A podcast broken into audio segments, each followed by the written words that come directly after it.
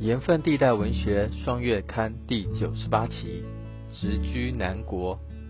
本期邀请金鼎奖作家胖胖树王瑞敏老师，分享关于植物与身心灵疗愈的观察。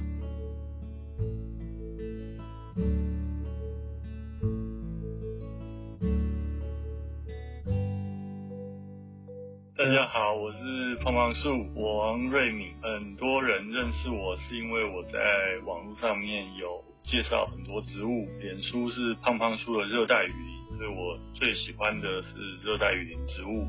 那也陆续的有出版的四本书，所以有让更多的读者朋友认识我。那我自己最感兴趣的就包含热带雨林植物的应用的部分，因为我觉得。植物跟人的生活是没有办法切割开来的。那植物也是自然科学跟人文科学一个重要的桥梁。看不见雨林里面，我其实从食衣住行各方面来介绍热带雨林植物在我们生活中。扮演的角色，那里面当然也有一个章节就是讲药用植物，还有一个东西，我想大家非常的熟悉，我是把它放在饮料植物里面，就是咖啡。现代人应该是没有办法离开咖啡，像我自己就是早上一杯，中午也要喝一杯，重度的咖啡使用者。那可能大家对咖啡的认识，其实都是把它当嗜好品。但其实咖啡在最早的文献记载里面，在个阿拉伯国家，它一开始出现，它是一种药用植物。那它的描述就是先知穆罕默德四处传教的时候，那这个是真主阿拉赐给他的一种消除疲劳的药物，然后是经由大天使加百列传给他。那一开始在这个伊斯兰世界里面，他们这个要守夜的时候，就会特别去饮用咖啡，所以它一开始就是一个药用植物的存在。然后在可兰经里面，在伊斯兰的世界里面，它都是药物的存在。只是说，它当然就是不像有一些药吃多了会伤身，那咖啡可能大家可能有一些人喝多还是会有不舒服的感觉，但。就古老来说，它就是药用植物，然后也是我很喜欢跟大家分享的一个算是雨林植物吧，因为它跟人的接触很密切。那类似的植物其实很多，那因为它是伊斯兰世界，那这种可以提高你的注意力，可以不是那么想睡觉，提高你精神的植物，在全世界是都有。东南亚大概。还有包括台湾，大家最熟悉的大概就是槟榔，它里面多少都有兴奋剂的作用。然后还有像非洲的可乐果，可乐果也是。拉丁美洲大概就是大家比较熟悉的是可可。另外还有像苦丁茶，东亚大家更熟悉的就是茶叶。那其实这些含有这个咖啡因的植物，某种程度它都是一种药用植物。然后在全世界各地的草药医学里面都有相关的记载。槟榔，它其实这个考古学家一直在考古，想要知道它的起源嘛。那一直改来改去，早期有说是在这个马来西亚，那后来又说在菲律宾。那最新的研究大概是从这个菲律宾的巴望岛最开始有这个槟榔，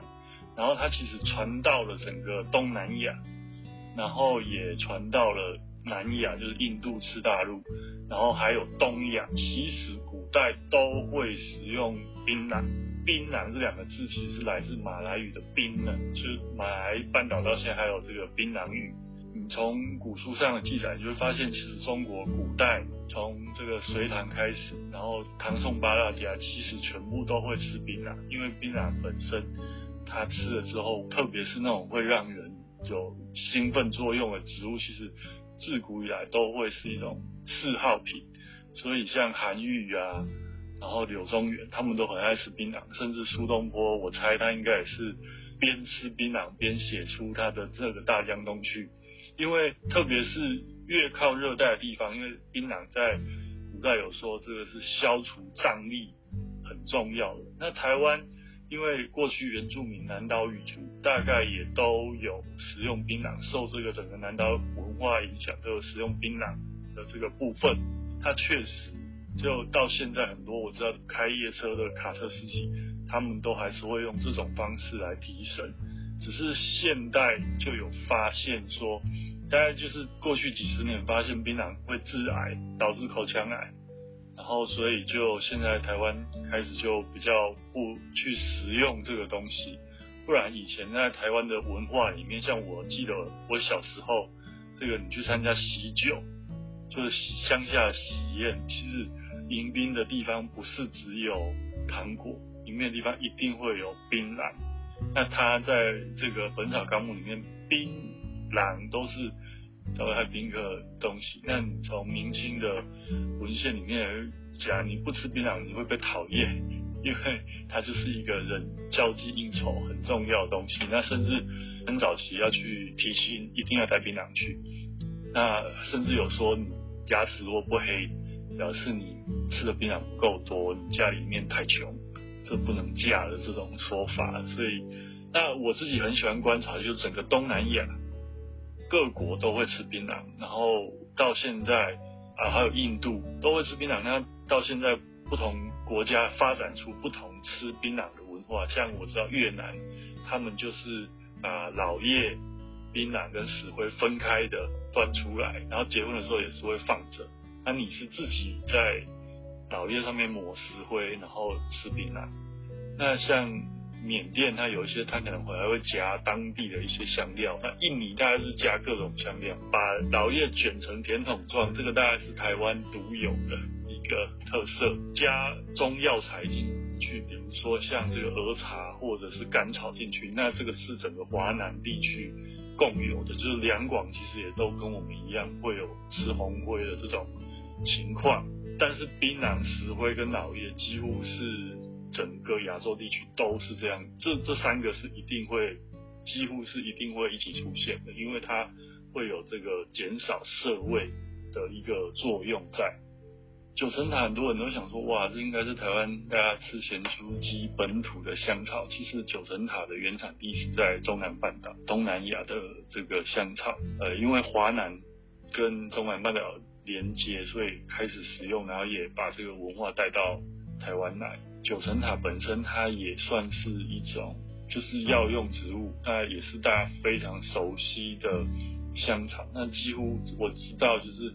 九层塔就是一般我们这个要把它叫做罗勒，那它又有很多不同的种，像呃前几年很红的像圣罗勒，就是娘娘所谓的泰式料理里面的打抛，然后还有像柠檬罗勒，一般我们使用的方式就是加在料理里面，特别是跟肉类放在一起，所以吃咸酥鸡的时候会有九层塔，那什么？煎蛋的时候，什么塔香蛋饼，各式各样的。那东南亚其实也是几乎都是类似的用法，只是有一些它会把它切碎，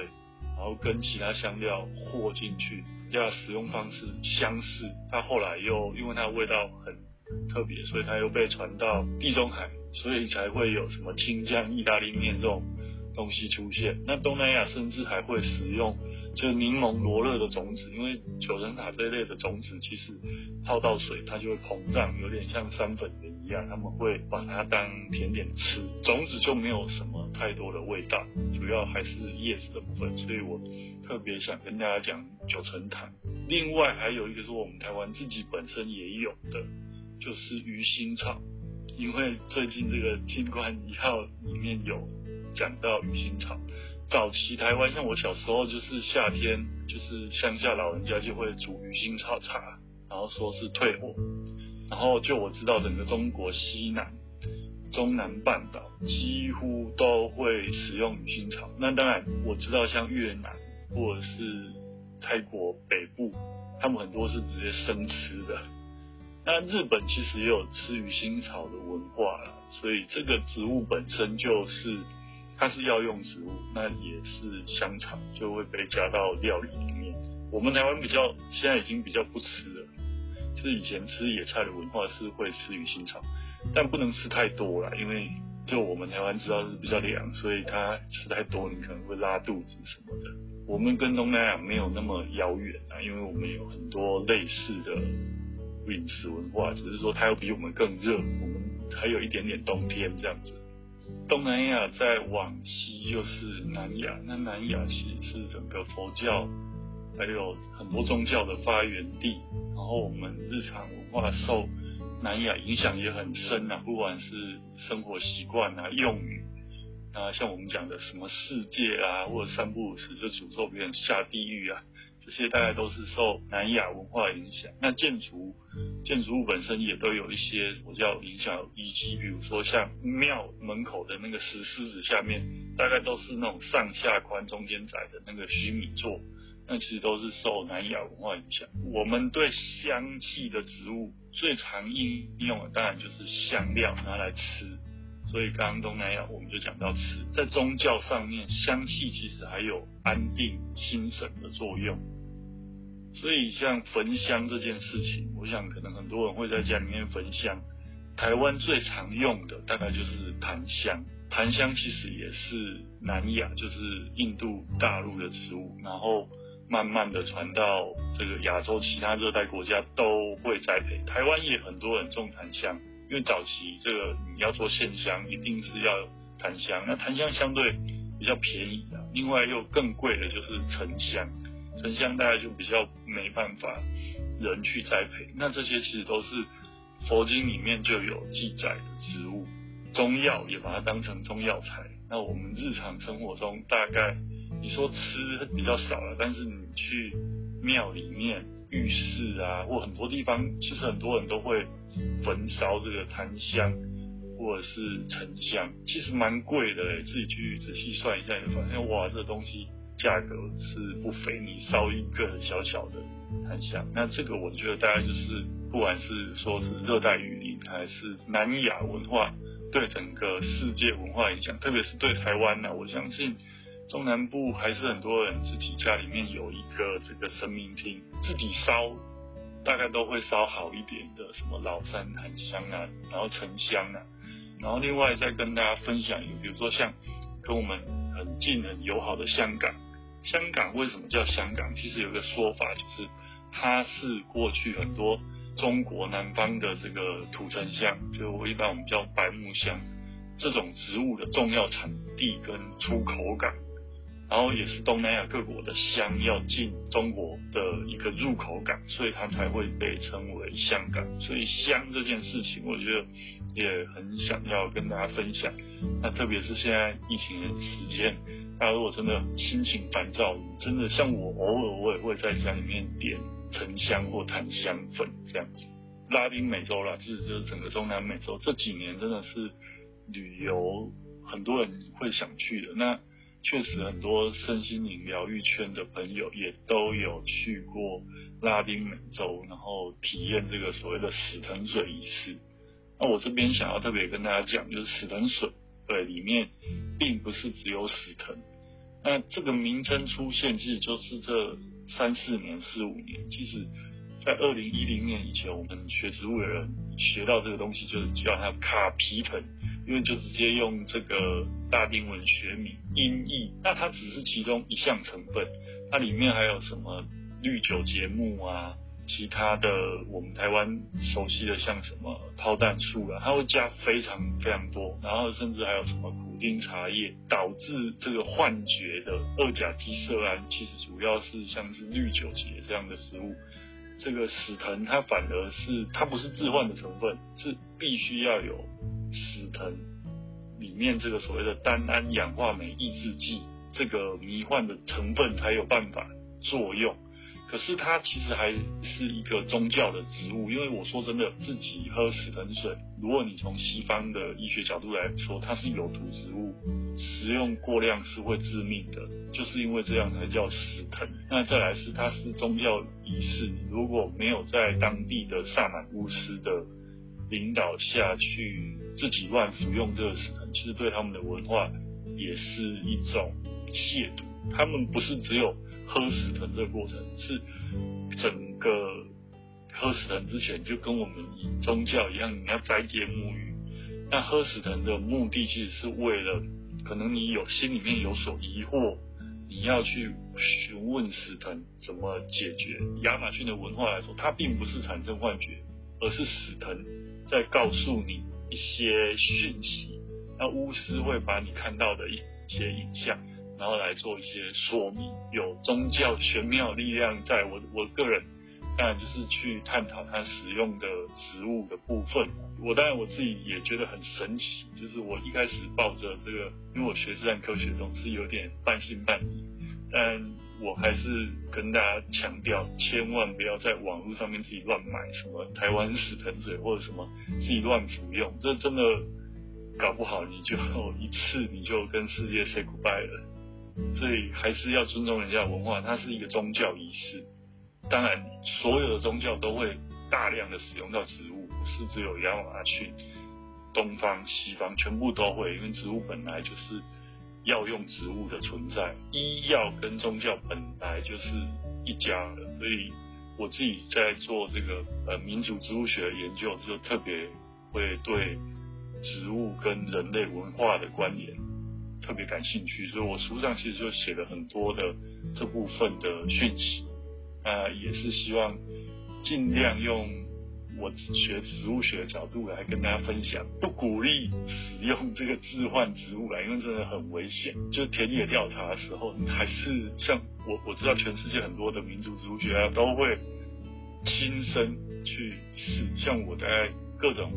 可以吃的东西，我大概都会吃。只要在不伤害身体的情况下，你可以去小量尝试，但真的不要把它夸张化。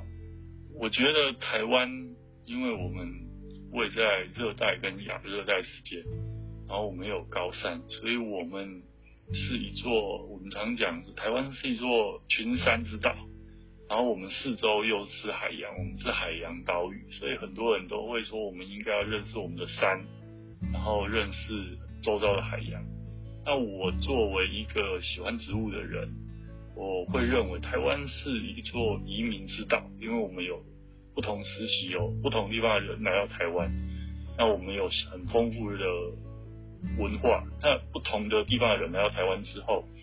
都带了很多的植物来台湾，所以台湾本身就是一座植物之岛。那植物跟我们台湾的文化，我们透过植物可以通往全世界，就是台湾可以因为植物跟东南亚、跟南亚、跟拉丁美洲、跟非洲。那甚至跟欧洲，然后东北亚有所连结，所以我特别喜欢强调，就是不要把植物想象成这个什么学术殿堂很很困难的知识，它其实就在我们生活之中，然后每个人的生活，从你早上起来喝的咖啡，那可能你生病吃的药，然后甚至休闲娱乐吃的巧克力，情人节的送的花。植物是无所不在的，用比较亲近的眼光去看它。那希望大家可以透过植物，然后从不同角度更加认识台湾。